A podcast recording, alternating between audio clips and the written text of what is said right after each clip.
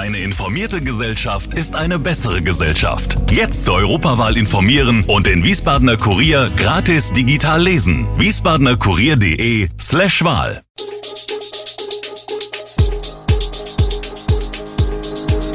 Gude, unser morgendliches News Update. Das Wichtigste aus Wiesbaden für Sie im Überblick. Guten Morgen aus Wiesbaden an diesem 4. Januar. Umgekippter Lkw blockiert A643, CDU und SPD versprechen mehr Sicherheit für Hessen und Wintereinbruch in der Region.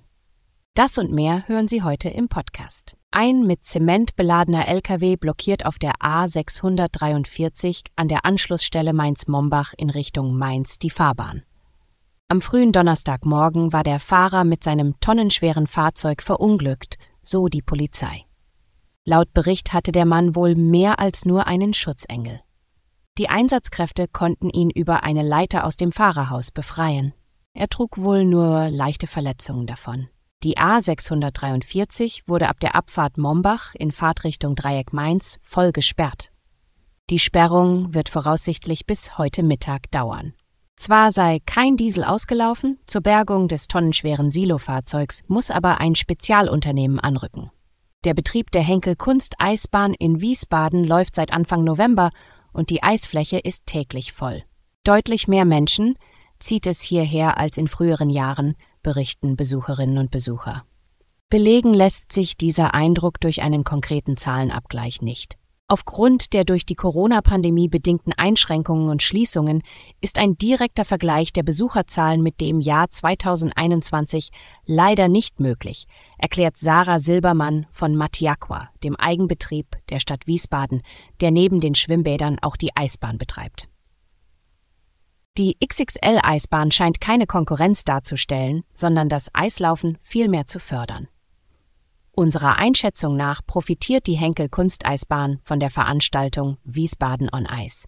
Wir sehen eine positive Wechselwirkung zwischen den beiden Angeboten, die das Interesse am Eislaufen in der Region insgesamt steigert.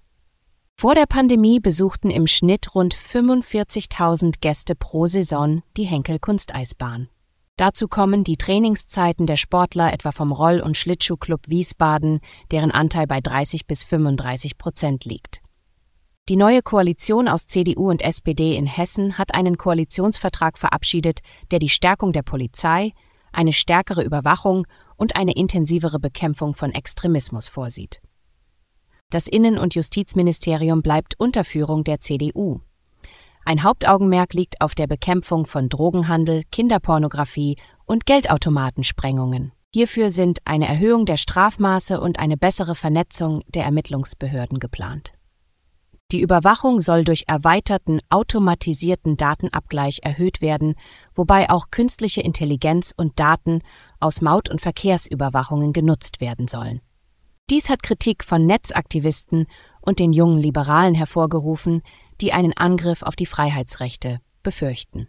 Der Kampf gegen politischen Extremismus, insbesondere Rechtsextremismus, soll verstärkt und der Verfassungsschutz ausgebaut werden.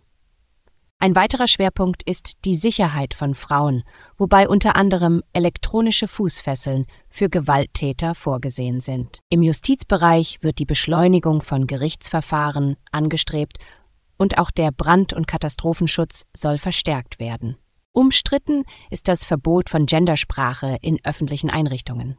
Roland H. lebte 28 Monate lang im Luxushotel Nassauer Hof in Wiesbaden, ohne die anfallenden Kosten zu decken. Trotz einer geleisteten Zahlung von rund 6000 Euro beläuft sich die Gesamtforderung des Hotels auf über 200.000 Euro. Nachdem Roland H. zu einer Gesamtfreiheitsstrafe von drei Jahren und drei Monaten wegen Einmietbetrugs verurteilt wurde, legte er Berufung ein. Im Gericht behauptet er, vermögend zu sein und Häuser auf den Bahamas sowie in Kitzbühel zu besitzen, kann dies jedoch nicht beweisen. Er behauptet, das Geld sei unzugänglich. Im Berufungsprozess reduzierte das Gericht den vom Hotel geforderten Betrag erheblich, da das Hotelmanagement seit März 2020 nicht mehr von einer Bezahlung ausging. Trotz einer möglichen Strafminderung und der Aufhebung des Haftbefehls scheiterte Roland H. an seiner Uneinsichtigkeit und beharrte auf weiteren Beweisen und Gerechtigkeit. Er weigerte sich, das betrügerische Einmieten zu gestehen und wollte über die neue Forderung von 45.000 Euro verhandeln. Aufgrund seiner Haltung setzte der Richter die Verhandlung aus und bestimmte einen neuen Termin, während Roland H. in Untersuchungshaft zurückkehrte. Carla Hinrichs, eine der Sprecherinnen der Klimaaktivistengruppe Letzte Generation, muss nach einem Urteil des Frankfurter Landgerichts vorerst nicht wegen einer Blockadeaktion in Haft. Die 26-Jährige war im Mai 2023 vor dem Amtsgericht noch zu einer zweimonatigen Haftstrafe auf Bewährung verurteilt worden. Dagegen hatten sowohl sie selbst wie auch die Staatsanwaltschaft Berufung eingelegt. Bei der neuerlichen Verhandlung am Mittwoch wäre auch eine Gefängnisstrafe ohne Bewährung möglich gewesen, doch das Gericht verwarf beide Berufungen. Ausschlaggebend war unter anderem das Plädoyer der Staatsanwaltschaft, die keine Haftstrafe mehr gefordert hatte. Damit bleibt die Strafe aus der ersten Instanz bestehen. Das Urteil des Landgerichts ist noch nicht rechtskräftig. Hinrichs hatte sich im April 2022 zusammen mit anderen letzte Generation Mitgliedern auf die Theodor-Heuss-Allee gesetzt und festgeklebt.